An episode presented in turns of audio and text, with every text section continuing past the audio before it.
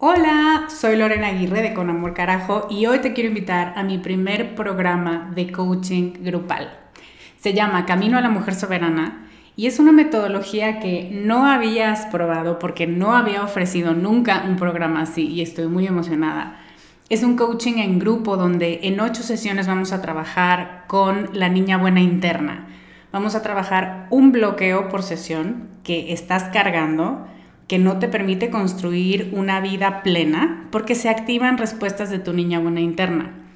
Y te voy a dar una práctica para ejercitar una habilidad que contrarreste este bloqueo y, muy importante, vas a tener el input, las vivencias y las mejores prácticas de tus pares, de otras que están igual de interesadas que tú en trabajar con esta niña y con esta soberana y de quienes te vas a enriquecer mucho. Entre las habilidades con las que vamos a trabajar está el merecimiento, usar tu deseo como brújula, aprender a recibir, la autorregulación emocional y cuatro habilidades más. Este es un grupo reducido, tenemos 15 sillas y una de ellas puede ser para ti. Te invito a que vayas a descubremasdeti.com diagonal camino para revisar las ocho habilidades completas la metodología mayormente explicada, los planes de pago y para que veas dónde nos puedes encontrar si tienes preguntas. Te esperamos allá para recorrer este camino juntas. Hiring for your small business? If you're not looking for professionals on LinkedIn, you're looking in the wrong place. That's like looking for your car keys in a fish tank. LinkedIn helps you hire professionals you can't find anywhere else, even those who aren't actively searching for a new job but might be open to the perfect role. In a given month, over 70% of LinkedIn users don't even visit other leading job sites. So start looking in the right place. With LinkedIn, you can hire professionals like a professional. Post your free job on linkedin.com slash achieve today. Estás escuchando Con Amor Carajo, capítulo 71.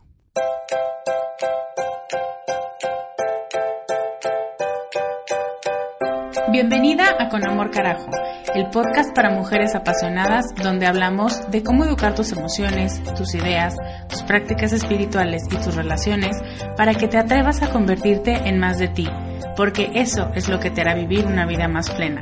No cambiar, sino ser más tú.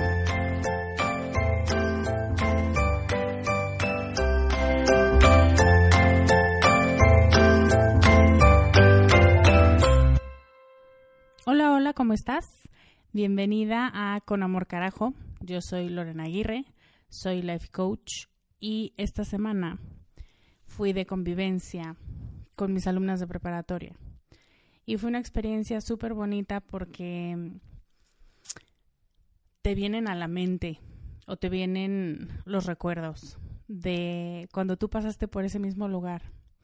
Y todo este concepto de cerrar ciclos, y de tomar aprendizajes y de prepararte para lo que viene, me parece que es algo que no debemos perder nunca, porque es una mezcla de emoción con miedo, pero con miedo del bueno, no del que estorba. Y, y verlas a ellas con 18 años y con el mundo por delante y con este miedo a lo desconocido, pero que al mismo tiempo tienes muchas ganas de aventarte, empieza a despertar o a mm, tomar de la mano ciertos miedos positivos para volverlos a traer a la realidad. Entonces les quiero agradecer a mis alumnas y te quiero preguntar o te quiero invitar a que pienses tú cuáles son esos sueños o cuál es ese miedo que tenías cuando tenías 18 años y que ahora tal vez ya cumpliste o tal vez ya ni siquiera te acuerdas porque decidiste soltarlo para poder hacer espacio para algo mejor o para algo más acorde a ti o para algo que simplemente te hiciera más feliz. Y, date unos minutos para pensarlo y para recordarte a ti a esa edad y con esos sueños y con esos deseos, porque siempre ayuda mucho eh, tocar base con esa mujer soñadora que fuiste y que espero que siga siendo, pero que si no, es un buen momento para volver a, recordar y a que se te antoje volver a soñar. Y en este tema o en este tenor de la remembranza, quiero hoy em, volver a presentarte un podcast que hice el año pasado, que me pareció muy importante, que tuvo una muy buena respuesta y que es el origen de muchas de las ideas que traemos cargando sobre em, lo que podemos y no podemos hacer, sobre nuestras limitaciones, sobre la forma en la que tomamos al toro por los cuernos o nos escondemos detrás de la barra. Y es el podcast sobre haces las cosas con amor o con miedo. Hablamos mucho del miedo en este podcast y últimamente hemos estado hablando más a propósito de mi taller, querido miedo. Y antes de empezar con este tema o antes de repetir este tema que ya has escuchado, me gustaría recordarte que el taller Querido Miedo es un taller que creé precisamente para estas personas, hombres y mujeres, que saben que están frenados por sí mismos, que necesitan un empujón, que necesitan un voto de confianza que necesitan que alguien con una linterna les alumbre el camino que está hecho para ellos. No es que necesites descubrir, crear o construir un camino nuevo. Ahí está el camino para ti. Solamente que el miedo no te deja caminarlo. Y esa es la frustración más grande.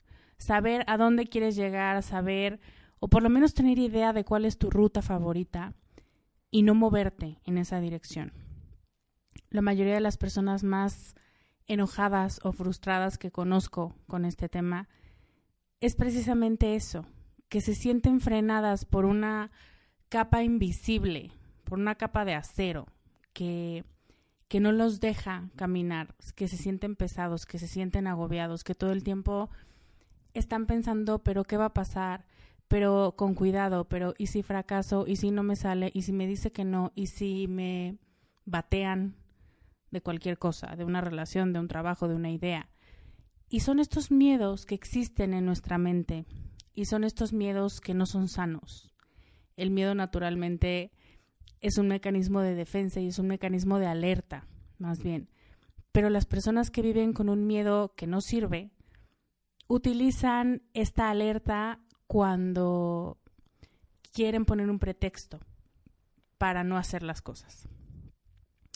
Y cuando te das cuenta que en realidad lo que, lo que no tienes es ganas o valor para presentarte y decir, esta soy yo y esto es lo que deseo, ahora mándenmelo, ahora preséntenme las herramientas y yo lo construyo, te sientes un fraude.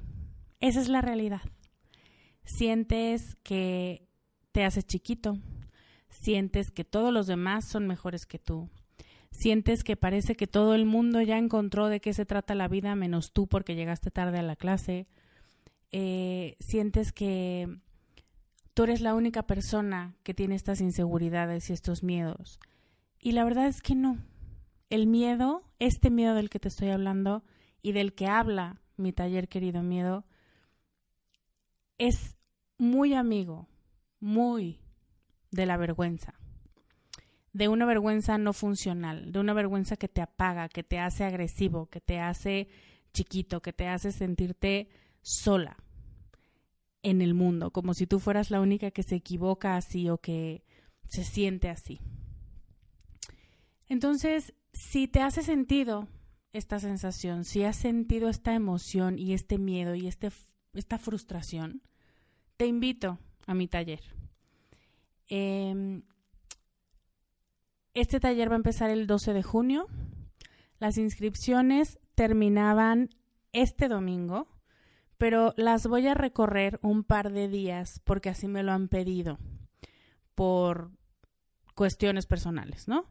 Cada quien tiene sus motivos, pero varias personas me han escrito pidiéndome que por favor no cierre inscripciones el 4, sino el 7 entonces, el miércoles 7 de mayo de 2017 es el último día que tienes para inscribirte a este taller.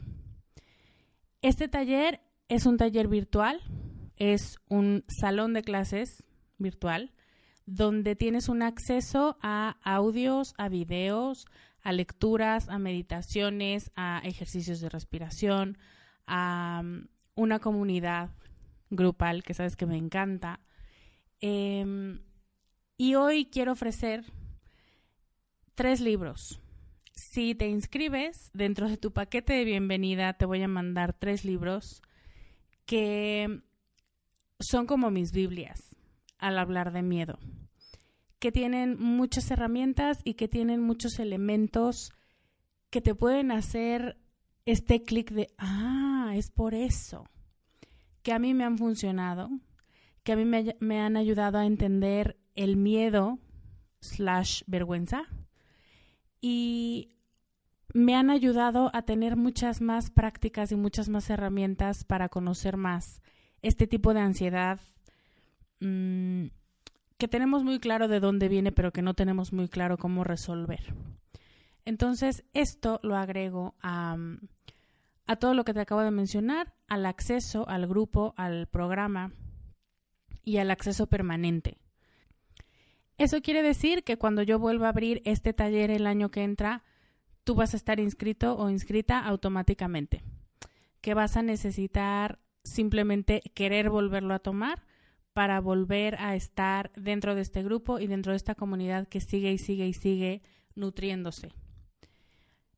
Esta es mi última llamada porque ya el siguiente viernes no te vuelvo a hablar de querido miedo, estaremos preparándonos para iniciar. Pero si realmente quieres aprender a conocerte mejor y a entender qué es lo que pasa con este miedo que se convierte en vergüenza y que se convierte en culpa y en reclamo, este taller es para ti. ¿Ok?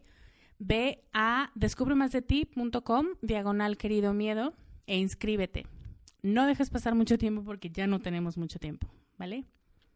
Y ahora, hablando del podcast de hoy, creo que siempre es bueno, es como cuando tomas un libro que leíste hace dos años y lo vuelves a leer hoy, y de pronto resulta que había párrafos enteros que ni siquiera habías notado que no te habían llegado, que sus palabras no eran para ti en ese momento, pero cuando lo vuelves a tomar dices, qué bárbaro, qué cantidad de sabiduría hay aquí. Bueno, yo espero que encuentres esas chispas de sabiduría también en esta repetición de este podcast, porque porque las dos maneras, hay muchas teorías, o más bien muchas personas, em, filósofos, pensadores espirituales, que dicen esto, que hay dos posturas ante la vida. Eliges el amor o eliges el miedo. Y el amor es expansivo y el amor es fuerte y al mismo tiempo es tierno y es comprensivo y es apapachador y es amoroso. Y el miedo es rígido y es castigador y no te permite moverte, ni conocerte, ni entenderte, porque lo que le importa al miedo es qué va a pasar. Y lo que le importa al amor es con quién vas a conectar y qué vas a aprender y cómo te vas a sentir. Y las preguntas del amor son mucho más compasivas y son mucho más profundas y las preguntas del miedo son mucho más rígidas y mucho más dirigidas. Entonces, te voy a dejar de nuevo este podcast, que es como un replay, Y te quiero pedir, como te he pedido en otras ocasiones, que hagas este ejercicio de qué reacciones tiene tu cuerpo con ciertas cosas que voy diciendo. Que logres ver o sentir sobre todo en qué momentos te sientes más comprendida o sientes iluminación o sientes enojo o sientes que te entiendes un poco más. Haz este ejercicio de presencia y de conciencia corporal para que el podcast te vaya guiando hacia el lugar que tienes que explorar más. Tengo una historia para ti, a ver si adivinas de qué vamos a hablar. ¿Lista? Ok. Hace más de 15 años ya, en una conversación sobre nuestro futuro, ya sabes, cuando te sientas con tus amigas de la prepa y preguntas, ¿y qué vamos a hacer de grandes? ¿Y cómo será la vida cuando tengamos 30? Y ya sabes, todas esas cosas. Eh, las respuestas, pues, aunque no eran las mismas, sí tenían varios denominadores comunes y contestábamos que íbamos a estudiar, que nos gustaba o, o qué nos imaginábamos haciendo profesionalmente. Yo te tengo que decir que nunca me imaginé que yo iba a estar haciendo podcasts y que iba a descubrir que eso me gustaba mucho. Pero bueno, hablábamos de eso, ¿no? De mm, para qué sentíamos que éramos buenas, si nos íbamos a casar o no, si íbamos a tener hijos o no, cuántos, eh, si íbamos a vivir aquí o en otro lado. O sea, como cuando pintas tu futuro, eso hacíamos. Y una mujer, ahora una mujer, pero en ese momento una compañera, a la que llamaré Luisa, dijo, ah, ¿para qué se preocupan tanto? si nos vamos a casar con un rico. Y así como te quedaste, me quedé yo. Porque yo no podía entender, o sea, sí lo podía entender, pues, pero no podía creer que esas palabras hubieran salido de la boca de una mujer que a mi parecer hasta ese momento, pues, era bastante lista. Y, y no tengo la intención de criticar para nada su argumento, porque uno, no sacaríamos nada y dos, no es el tema de este programa. Pero de lo que quiero hablar es, ¿sabes cuál era la diferencia? Bueno, hay muchísimas, pero la diferencia esencial entre su comentario y el de todas las demás. ¿Podrías aventurarte a decir qué fue lo que motivó el comentario de esta mujer? Yo te voy a decir, la diferencia entre su comentario y nuestros comentarios es que el suyo estaba motivado por el miedo. Tú y yo hemos hablado del miedo, de lo adaptativo que puede ser y de por qué hay que hacerle caso. Y eso es porque el miedo nos alarma, o sea, nos alarma en el buen sentido, nos da pautas para entender qué está pasando. Nos previene de los riesgos, eh, nos ayuda a evitar algunos errores, Tú y yo sabemos que en estas circunstancias no te estoy hablando del miedo adaptativo. Te estoy hablando de cuando deja de funcionar el miedo. Y esa es a la reacción a la que le tenemos miedo. Cuando tú me escribes o en comunidad descubre, me dices, Lorena, ¿qué hago cuando sé lo que tengo que hacer pero no lo quiero hacer porque tengo miedo? Es, ¿qué haces cuando el miedo te paraliza? Porque el miedo aturde, y nos hace desconfiar de nosotras mismas, de nuestras decisiones, de lo que pensamos y llegamos a cuestionar hasta nuestro propósito. Si estamos haciendo bien, si se supone que tenemos que estar haciendo eso, si estamos tomando las mejores decisiones, si sí era esta persona o no con la que queremos pasar nuestra vida, si, si queremos o no hacer lo que dijimos que íbamos a hacer. O sea, el miedo nos hace cuestionarnos hasta lo más esencial y eso es bueno pero tú estarás de acuerdo conmigo que a veces pasamos momentos en nuestra vida en los que no estamos preparadas para el miedo, no tenemos la fortaleza para responderle o para dialogar con él y entonces nos tira. Entonces el miedo mal canalizado, sobre todo el miedo mal comprendido, cuando solamente dices como, ah, estoy empezando a sentirme un poco ansiosa, qué estrés, no sé qué, eh, ese miedo no te sirve. Te hace más bien sentir, digo yo, miserable. ¿No? Y eso, que, que no vales mucho, que no tienes mucho que aportar al mundo ni a ti misma, que no eres una persona confiable, que pues eso, que la gente no se te debería ni acercar porque en este momento no eres la más indicada para indicar ninguna ruta. Y entonces, el comentario de Luisa, mi compañera de salón, estaba motivado por el miedo porque ella no se sentía segura de sus capacidades. O sea, cuando dices, pero si yo voy a depender de alguien, ¿cuál es el problema? Eh, ahí estás confiando en las capacidades de alguien más. Luisa dudaba, evitaba confrontar una realidad, no quería un reto, no quería verse a sí misma y no se daba cuenta de lo que yo sí veía, que es que era una mujer muy lista. Y eso precisamente es lo que pasa cuando dejas que el miedo se apodere de tu mente, se apodere de tus intenciones. Así que, ¿adivinaste ya el tema de hoy? Hoy vamos a hablar de las dos opciones que tenemos frente a una situación que nos reta o que nos asusta o que nos emociona mucho. Piensa en una para ti, en este momento de tu vida, una situación en la que estás emocionada y al mismo tiempo tienes miedo y sabes que es un reto y sabes que puede no salir, pero si saliera te haría muy muy feliz. ¿Usas como motor el miedo o el amor? Yo te invito a descubrirlo conmigo en este capítulo porque ese es precisamente el tema del que vamos a hablar. Si utilizamos más el miedo o utilizamos más el amor y cómo podemos hacer para hacer como una alquimia emocional. Si eres como yo, seguramente te gusta tener un plan B. O si eres más como yo, Seguramente también te gusta tener un plan C y si la situación realmente lo amerita, pues un D. Y eso está bien, somos mujeres previsoras, que no nos gusta que nos agarren con la guardia baja, que no nos gusta que nos digan que algo no se puede y que nos hemos moldeado como mujeres perfeccionistas. Y eso nos ha traído muchos éxitos y nos ha traído muchos logros y eso está bien. Solo que cuando a pesar de todos nuestros planes, las cosas no salen como queremos, ahí sí la cosa se complica. Y ahí, ante esa encrucijada, yo me imagino estar parada en un camino que tiene dos bifurcaciones. Tienes exactamente dos caminos que tomar. Y antes incluso de empezar el tema, déjame aclararte algo. Todas hemos tomado el camino equivocado más de una vez. Estoy hablando del camino del miedo y del camino del amor.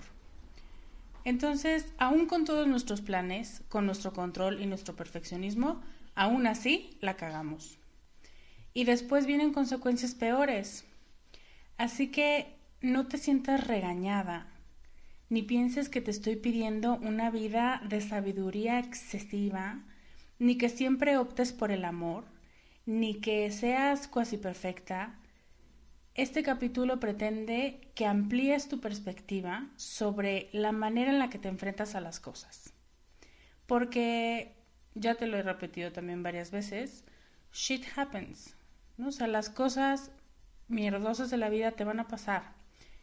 Y no quiero pedirte que hagas un mundo de caramelo y que ames a todo y a todos pretendo que seas muy consciente de cuándo y por qué tienes miedo y de cuántas cosas estás perpetuando en tu pensamiento y en tus acciones que no te van a llevar a tu logro de objetivos tampoco. Solo entender de dónde viene tu miedo y qué estás haciendo con él te va a permitir entenderte mejor a ti en tu totalidad. Y entonces puedes corregir la ruta y entonces vives con menos cargas por lo tanto eres más feliz. Entonces, esa es más o menos mi ruta de pensamiento y es lo que te quiero compartir en este podcast. Así que, una vez dicho lo anterior, déjame describirte el camino del miedo. Cuando actuamos con miedo, nos gusta tapar el sol con un dedo. Nos gusta pensar y hablar, como decía una maestra mía, con cariñito azucarado que sabe a bombón. Así de cursi. Y es que alteramos la realidad porque nos disgusta tanto o nos sentimos tan incapaces de hacerle frente que preferimos no verla como realmente es. En el programa de Emociones Educadas trabajamos a fondo en tu percepción de las cosas y de la realidad y hablamos y trabajamos sobre la importancia que tiene pensar con realismo y no autoengañarte. No sabes de cuántos males es origen la negación y el autoengaño. Esa es una de las características del camino del miedo, que evades. Otra característica del camino del miedo es que huimos de los errores propios. Odiamos fallar, odiamos vernos débiles, odiamos no tener la razón, ni haber acertado con el juicio que hicimos sobre una persona o sobre una situación odiamos estar equivocadas. Y entonces preferimos huir de eso que no dijimos bien o que no supimos prever o que no hicimos el plan H, ¿no? Y te voy a dar algunos ejemplos de cómo huimos. Dudamos, dudamos de todo, de la situación, de la decisión, de nosotras. Y nosotras incluye muchísimas cosas. Nuestra capacidad para tomar decisiones, para salir adelante, para afrontar lo que venga. Y la duda no nos mueve. La duda es como prima hermana del miedo. También nos deja inmóviles. Otro modo de evadir es la agresión pasiva. ¿No la odias? Yo la odio. La odio muchísimo. Es esta costumbre de la gente de decir, no, no pasa nada, yo me las arreglo sola. O los verdaderos hombres no huyen de las peleas, ¿eh? O nuestra favorita, y no me vas a dejar mentir, estoy bien. Y todas estas con una jetota. ¿No? ¿Te estás riendo? Eso es un indicio, un indicio. Eso es evadir la confrontación. ¿Por qué no mejor dices, quiero discutir este tema y no me gusta que no quieras hablar conmigo? O no estoy bien, pero en este momento no quiero hablar porque no va a salir nada bueno de esta conversación. O sí, efectivamente, estoy muy encabronada contigo y luego hablamos. O sea, ¿por qué la agresión pasiva y los chismes y las jetas y las indirectas? El camino del miedo está pavimentado de indirectas que además luego te enojas porque no te las contestan. Entonces es una cosa horrible. Una tercera cosa que hacemos para huir de los errores es cubrirlos. Nos cubrimos la espalda e inventamos excusas como no es que no quisiera, es que no me dio tiempo, eh, no quise decir lo que dije o tú me provocaste. ¿Sabes quién dice eso? Los niños los niños de kinder. ¿Y sabes por qué? Porque su cerebro de mini pulgas no ha madurado lo suficiente para asumir responsabilidades. Su lóbulo frontal está encargado, bueno, el suyo y el de todo el mundo, está encargado del pensamiento lógico, de la toma de decisiones, de prever las consecuencias, de saber lo que están haciendo y adueñarse de su conducta. Entonces, esa parte de su cerebro sigue siendo Mm, como una masita, yo me la imagino, muy maleable. A mí me da mucha ternura, porque son muy chistosos esos niños. Eh, nuestro cerebro, el tuyo y el mío, ya no da tanta ternura. Entonces, no hagas eso, no tienes ninguna necesidad de inventar pretextos ni de cubrirte. Mejor di, no quise hacerlo, me enojó mucho, me enoja que me digas amargada. O sí dije que eras un imbécil porque eso es lo que sentí en ese momento. O sí me equivoqué, o sí te pido una disculpa. ¿Cuál es el problema? Hiring for your small business? If you're not looking for professionals on LinkedIn, you're looking in the wrong place. That's like looking for your car keys in a fish tank. LinkedIn helps you hire professionals you can't find anywhere else, even those who aren't actively searching for a new job but might be open to the perfect role. In a given month, over 70% of LinkedIn users don't even visit other leading job sites. So start looking in the right place. With LinkedIn, you can hire professionals like a professional. Post your free job on linkedin.com slash achieve today. ¿Sabes qué pasa después de una afirmación así en una relación madura? una conversación. Tal vez primero viene una discusión y eso es precisamente a lo que muchas veces le oímos, pero al final se llega a acuerdos en una conversación. Tú me dices lo que no, me, que no te gustó de mí, yo te digo las tonterías que dijiste y llegamos a un punto, llegamos a un acuerdo donde los dos intentaremos no volvernos a hacer sentir mal. De eso se trata una relación madura. Y estoy pensando en pareja, pero puede ser también con tus amigas, con tus papás, con tus primos, con la gente que te quiere, pero que a lo mejor de pronto no están tan de acuerdo en lo que dicen o la manera en la que se expresan no ayuda a la relación. Entonces, pues eso pasa, que de pronto nos evadimos a nosotras mismas poniendo excusas, cuando ser frontal es muchas veces lo más rudo, digamos, pero es lo que te va a llevar por el camino más directo a resolver la situación. Y entonces el miedo no gana, que es totalmente nuestro objetivo. Una cuarta manera de huir es evitar el riesgo y no hacer nada. Y tú sabes que algunas veces lo has hecho. Esperar a que las cosas pasen y pensar que mágicamente después de cierto tiempo se van a resolver solas o por lo menos que van a dejar de doler y entonces ya las puedes resolver. No dejes que las cosas pasen. Lo único que pasa es el tiempo, pero el tiempo no cura nada. El tiempo solo le pone pausa a los problemas y espera que en algún momento, cuando tú te sientas lista, tomes una decisión, quites la pausa y hagas algo. Eso es lo que desde mi perspectiva hace el tiempo. Esta frase del tiempo lo cura todo, no, el tiempo no cura nada. El tiempo a lo mejor te hace borrosos los recuerdos, pero si tienes la mala suerte de tener una buena memoria o si la otra persona tampoco te va a permitir olvidar lo que dijiste, no sirve de nada. Y lo mejor siempre es confrontar la situación, no necesariamente a las personas, pero la situación y qué fue lo que no gustó y qué es lo que está afectando. Eso es una relación y una toma de decisiones que no está basada en el miedo. Entonces, como conclusión, huimos. El miedo nos alerta de que algo puede ir mal y nosotros decidimos correr en la dirección contraria o engañarnos pensando que estamos confrontando, pero realmente lo que estamos haciendo es ser agresivo-pasivas, ser improductivas emocionalmente y estamos lastimando nuestras relaciones. Entonces, cuando tú crees que estás haciendo algo por tu relación y le estás dando aire y estás dándole tiempo y ya le mandaste el mensaje.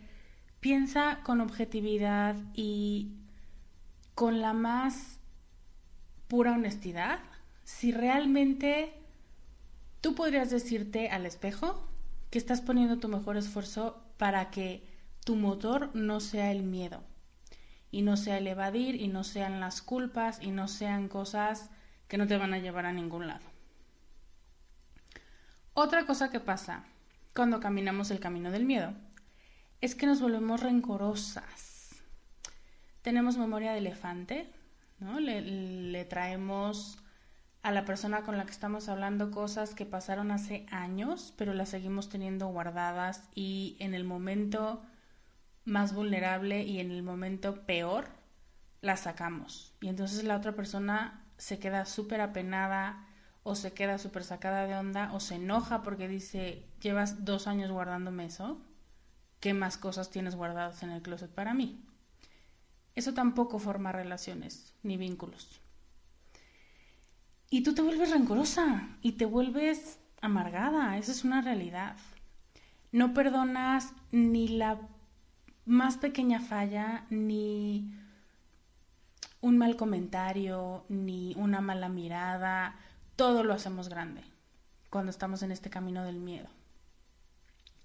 Buscamos que nos la cobren, que sientan lo que nosotras sentimos. Y déjame decirte un secreto sobre eso. Quienes te ofendan o se equivoquen contigo, nunca, nunca van a sentir lo que tú sentiste. Es pura lógica. Tendrían que estar en tu cabeza, tener tu misma historia de vida, tus hormonas, tu entorno, tus papás, tus amigas, tu formación, tu escuela, tus elecciones, o sea, y eso las acercaría un poco a ser como eres tú. Pero para sentir lo que tú tienes, tendrían que ser tú. No hay otra manera. Así que actuar para lastimar a otro, para que la pague, para que vea lo que se siente, es un proceso muy ineficiente, que lo único que hace es anclarte a tu miedo y le carga rencor a ese barco, digamos. Y de todos modos, al final no se resuelve nada. La verdad es que ya me estoy deprimiendo un poco con este camino del miedo, pero es que tú lo sabes, actuamos así muchas veces. Y cuando vuelve la ecuanimidad a ti, dices, creo que hice demasiado grande esto, o, híjole, ahora cómo le pido una disculpa, o cualquier cosa, ¿no? Vuelves en ti y dices, no fue lo mejor que pude hacer. Y actuamos así más veces de las que quisiéramos. Y es muy importante identificar dónde cometemos los errores. De todos los que te acabo de decir, ¿cuáles podrías decir que son tus más frecuentes o tus favoritos? Y ahora quiero hablarte del camino del amor, que como te puedes imaginar es todo lo contrario al camino del miedo, con algunos bemoles. Entonces, hablemos del camino del amor. En el camino del amor, no nos escondemos de las conversaciones difíciles, sino que las tratamos con la mayor cantidad de paciencia de las que somos capaces, con tranquilidad, pero no esperamos que pasen solas ni que se resuelvan solas o que otras personas las resuelvan o que entiendan lo que nuestras indirectas quieren decir. Cuando vamos por el camino del amor lo que pensamos es, me dolió lo que dijimos, me dolió lo que dijiste, pero vamos a hablar para que eso no vuelva a pasar. O sea, no, no somos Heidi en la pradera, pero sí decimos, esta relación vale más que el que yo me sintiera ofendida porque yo sé que no fue tu intención. Entonces, resolvamos esto. Y seamos maduros y seamos conscientes de que yo la cagué, pero tú también. Otra cosa que hacemos, confiamos en nosotras y en lo que podemos hacer. Entendemos que lo que vamos a hacer no es perfecto, pero es bueno. Sabemos que somos buenas, sabemos que nos pueden salir bien grandes cosas, que somos capaces de afrontar retos, sabemos que podemos, o por lo menos tenemos la mejor actitud para intentarlo. Y entonces, como no estamos en el camino del miedo, no posponemos cosas, no pretendemos que las cosas se hagan solas, no seguimos dándole largas a las decisiones, no esperamos que alguien más las haga por nosotras, porque confiamos en que nosotras somos capaces de hacerlo.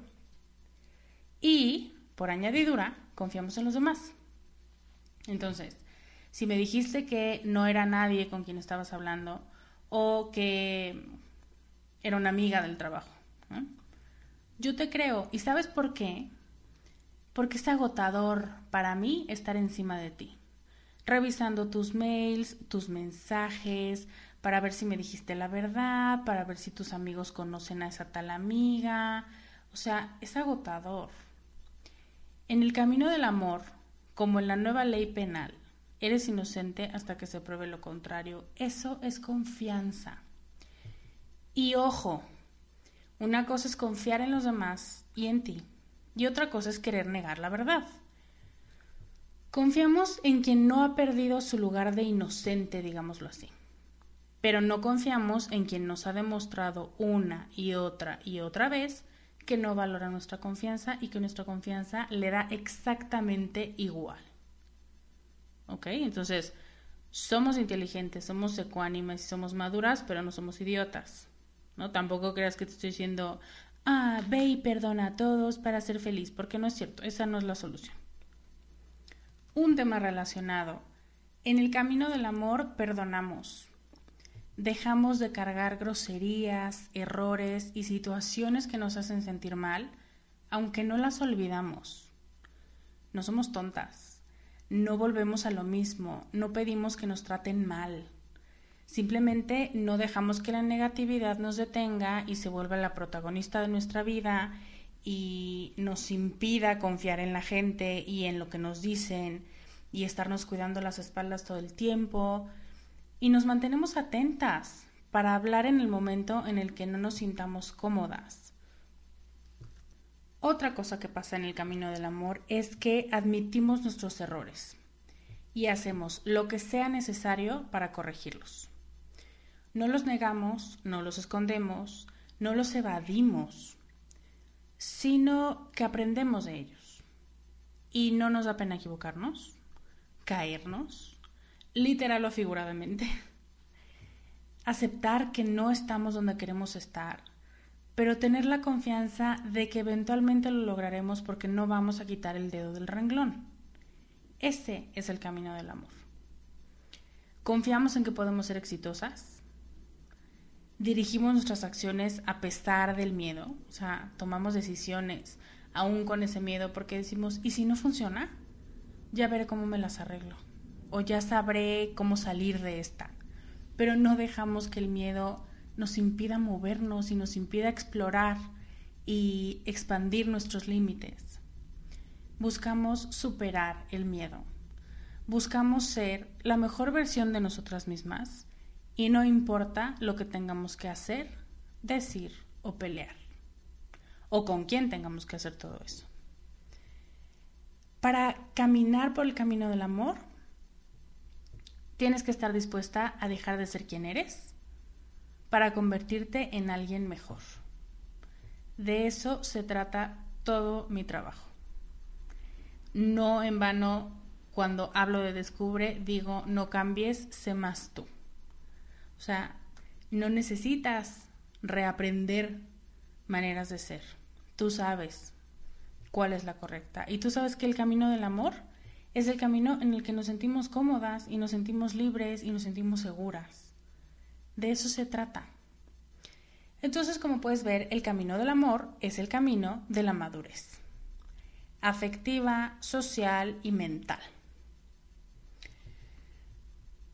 ¿Te pareció muy denso este tema? Porque ahora que me escuché, sí me sonó como un poco filosófico el asunto. Es filosófico, o sea, hablar del amor en un término que no sea de pareja necesariamente, sino de un camino y de un modo de vida sí tiene algo de espiritual y tiene algo de abstracto, digamos. Pero me parece súper importante porque creo que al final el camino del amor es el camino que todas queremos caminar. Y ahora, antes de terminar este tema, quiero preguntarte sobre qué camino caminas tú. Sobre cuál te gustaría caminar y si los dos están alineados o si te gustaría uno pero en realidad estás en el otro. Y seguramente al responder te darás cuenta de que no siempre caminas sobre el mismo camino. Hay personas y hay situaciones que te generan cierto miedo y hay personas y situaciones que te generan confianza y caminar en el camino del amor. Yo sé que tu respuesta es quiero elegir el amor por encima del miedo y estoy contigo, o sea, súper. Esa es la tirada. Pero no siempre lo conseguirás y eso está bien. Vuelvo a mi punto inicial. El miedo sirve. El miedo te ayuda a avanzar cuando pasas la fase de quedarte paralizada. Y fíjate cómo la palabra clave es pasar la fase. Porque el miedo ayuda solo para decir, hey, reacciona, pero si tú no haces otra cosa después, lo único que haces es quedarte pasmada.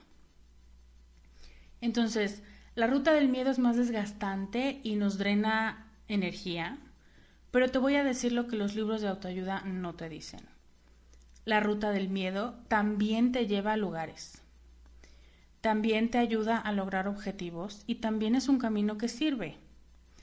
Sirve cuando lo escuchas, cuando lo sientes, pero sobre todo sirve cuando lo sueltas para poder avanzar, para poder avanzar hacia el amor, hacia la confianza, hacia el realismo, hacia la ecuanimidad. Pero muchas de nosotras no llegaríamos a ese lugar si no hubiéramos pasado primero por el camino del miedo. Yo te tengo que decir un secreto mío. El 50% de las veces empiezo el camino del miedo empiezo con excusas y empiezo con quererme respaldar y con querer culpar a otros y con querer negar la realidad que no me gusta. Y después de unos minutos, horas o incluso días, porque tú y yo sabemos que el camino del miedo puede durar días, y conocemos gente que ha vivido en el camino del miedo por años y que no logra soltar y que no logra responsabilizarse de su vida y sigue culpando a otras personas por su miseria, pero bueno, a mí me pasa, ¿no? Después de algunos, incluso días, pienso, esto no es el bueno, no me siento cómoda, no me siento en paz, estoy muy enojada, sigo queriendo que la gente me haga favores y sigo queriendo que la gente me la cobre, digo, me la pague y, y no. Entonces regreso al principio, otra vez a esta bifurcación de la que te hablaba y tomo el camino del amor. Que el camino del amor no es fácil, pero es mucho más rico caminarlo. Te descubres más, disfrutas más el paisaje, disfrutas más de tu propia compañía. Y por el camino del miedo a cada paso que das estás viendo, ojalá no me equivoque, ojalá no me equivoque. Entonces por eso te digo, a lo mejor los dos caminos llegan al mismo punto, pero ¿a qué costo? La gente que camina su vida por el camino del amor logra cosas, por supuesto que las logra, pero agotada y drenada emocionalmente, con una baja autoestima y con un, ah, qué bueno que ya se acabó, en lugar de decir, qué chido me salió, soy lo máximo. ¿no? Entonces, esa es la diferencia. Podrías llegar por los dos lados.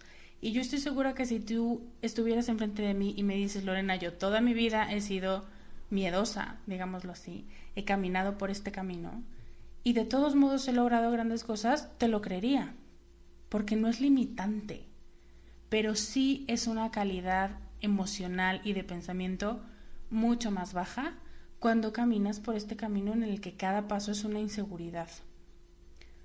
Entonces lo que te quiero decir es que se vale que tengas miedo. Es positivo que tengas miedo. El miedo te previene de cometer un error, para eso está hecho. Lo que no se vale es que le des el control y que ese miedo te paralice. El miedo no puede tener el control porque el miedo es una emoción, te lo recuerdo, es una reacción, es una parte de ti, pero tú eres la dueña de la casa. Quien está a cargo eres tú, no el miedo. Y tengo que decírtelo también, no el amor, tú. Tú estás a cargo y tú decides en qué situación vas a tomar cada uno de estos caminos. Este es un capítulo para empoderarte, para recordarte que la única capitana de tu barco eres tú. Y los giros que des son tuyos y son tu responsabilidad. Y si llegas con éxito, muy bien, es tu mérito. Y si te equivocas de ruta, también es tu responsabilidad. Y eso es un regalo. Ser la dueña de tu barco es un regalo. Espero que no lo olvides. Y si caminar el camino del amor, o por lo menos intentar orientarte hacia él, te va a ayudar a sentirte mucho más en control de ese barco, me sentiré muy halagada y muy contenta por ti. Ahora me gustaría que me contaras qué cosas nuevas escuchaste en este podcast o incluso si es la primera vez que lo escuchas porque acabas de llegar a la comunidad, porque te acaban de pasar el link a los podcasts o por cualquier motivo, me gustaría que me dijeras qué opinas de esta visión de las cosas, del amor y del miedo. Y en qué situaciones crees tú que permites que el miedo gane más terreno, que juegue más contigo, que le permitas tener el control. Y también me gustaría que me dijeras cómo te sientes cuando el miedo es quien controla la situación. Me gustaría que me dieras ejemplos muy específicos, muy concretos, cuando hablo con mi marido de algo que me da mucha pena, cuando tengo que pedir em, un permiso o un aumento, cuando tengo que explicarles a mis hijos algo que ni yo estoy muy segura de qué es o de cómo funciona.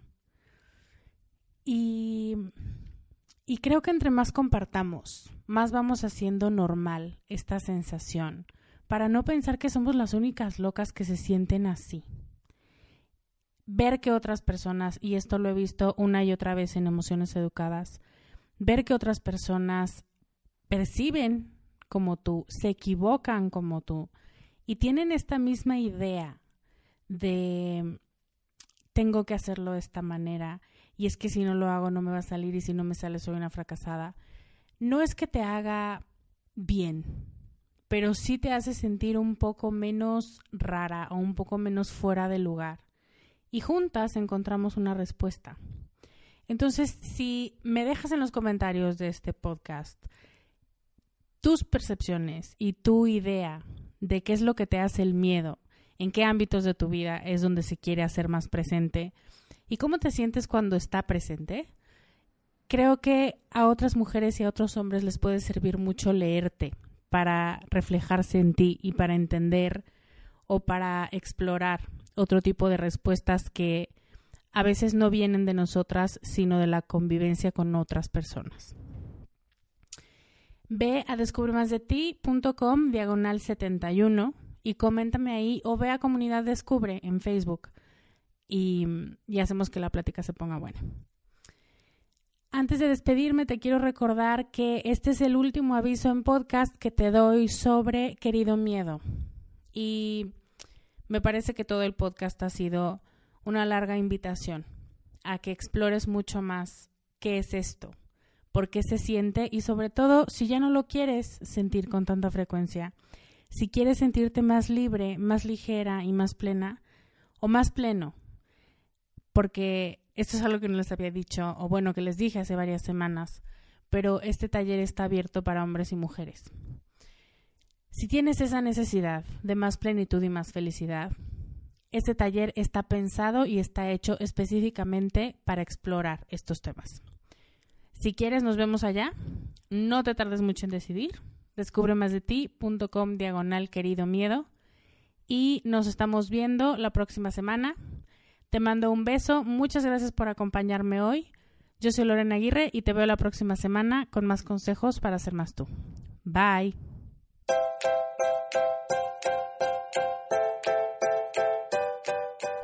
Este podcast, sus notas, regalos y links viven virtualmente en mi página www.descubremasdeti.com.